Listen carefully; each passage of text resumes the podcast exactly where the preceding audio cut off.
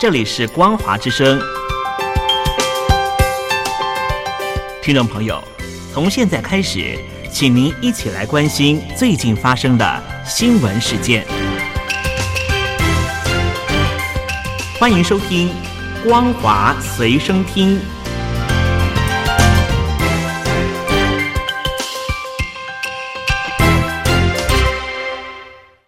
大陆听众朋友，您好，欢迎您收听这节《光华随身听》，我是东山林。新疆棉的事件持续的燃烧，不少国际的知名品牌都拒用新疆棉之后。有很多的中国大陆网友呢是崩溃啊，是批评这是侮辱中华人民共和国，扬言要抵制。在中国大陆非常知名的游戏实况主叫做 PDD，日前在开实况的时候，身上穿的衣服被粉丝提醒有辱华的情节，没想到他接连换上的衣服呢，也都有辱华的嫌疑啊。一场直播，他就换了三件衣服，荒谬的画面是笑翻了所有人。但是也可以看出，PDD 的求生意志是十分的强烈。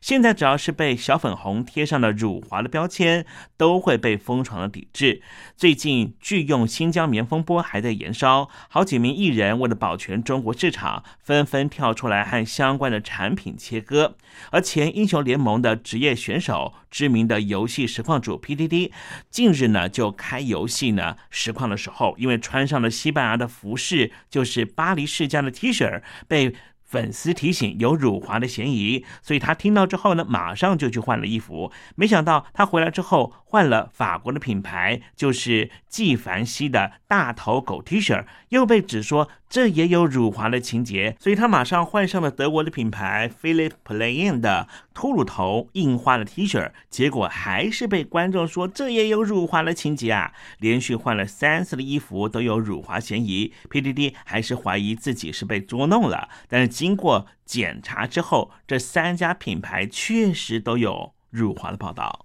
另外，最近在中国大陆热播的《青春有你三》也充满着马赛克，原因是什么呢？因为呢，很多的明星穿上的衣服呢，都是有辱华的嫌疑啊。所以有很多人看了这一集之后都说啊，哇，这剪辑师实在是太辛苦了。《青春有你三》的参赛学员们都是穿上赞助商 Adidas。艾迪达提供的运动裤、上衣和经典的贝壳鞋，但是最新一集的节目里面，所有象征 Adidas 的商标，包括了文字、三条线、三叶草这些图案，全部都被后置打上了厚厚的马赛克，导致于整个画面每个学员的胸前、大腿、鞋子都是模糊不清的。无独有偶，中国大陆的节目。乘风破浪的姐姐，还有听我说最新的集数中，女星脚上穿着 Nike 的运动鞋，也都被后置打上了马赛克，导致于他们走路的时候就像是漂浮在云层上面。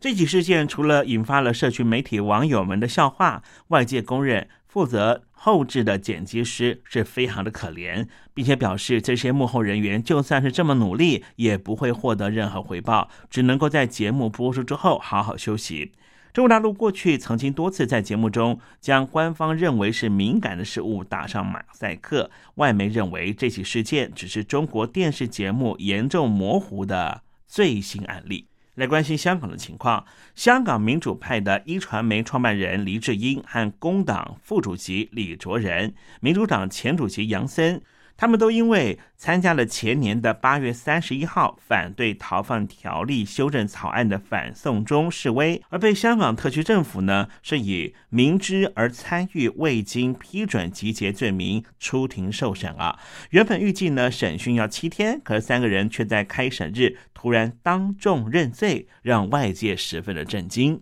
这项明知而参与未经核准集结罪，如果成立的话，最高可以被判处有期徒刑五年。李卓人认罪的时候，重申自己没有做错事，历史将会宣判我们无罪。法官将会在十六号判决期间，杨森和李卓人继续的保释，黎智英是还押。李卓人在庭外受访的时候解释，希望透过认罪带出公民抗命的精神，并且借此节省。法律资源来关心台海局势。美国华府针对于北京当局的军方在台湾周边的最新活动做出了回应。华府表示，美方极为关切中国在区域内持续进行恫吓的模式。根据路透社的报道，美国国务院的发言人普莱斯在例行简报会议中说，美国对台湾的承诺是坚若磐石。也因此，美军的导向飞弹驱逐舰“马坎号”就在七号通过了台湾海峡。而对此，共军的东部战区也发表声明，表示对于“马坎号”全程跟监，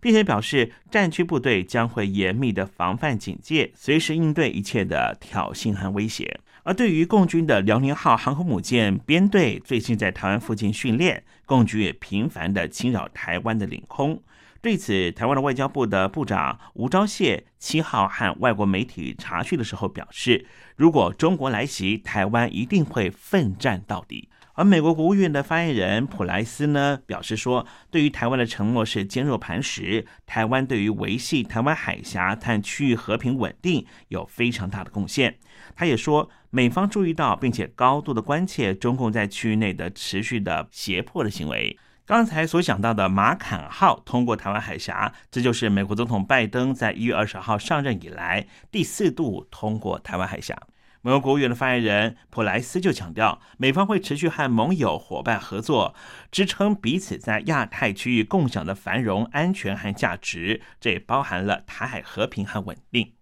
美国华府在日前首度的透露，可能会因为新疆的人权问题联合杯葛二零二二年的北京冬季奥运会的想法。美国国务院的发言人就是普莱斯表示，拜登政府正与盟邦商议，采取共同的手段应应中国和中国的人权记录，包括如何处理北京冬奥杯葛，就是在议程上面会进行讨论的选项之一。其中一个。邦盟的官员透露，拜登政府已经在好几个场合上面提到了贝格的想法，但是还没有提到如何应对北京的冬奥以及贝格层级是指政府代表团或是停派选手参赛的细节。美国最近一次的抵制奥运会是在一九八零年的卡特总统时代，停派的运动员参与当年在莫斯科的奥运，抗议苏联侵犯了阿富汗。而在二零一四年俄罗斯的索契冬奥，美国是采取外交杯葛的模式。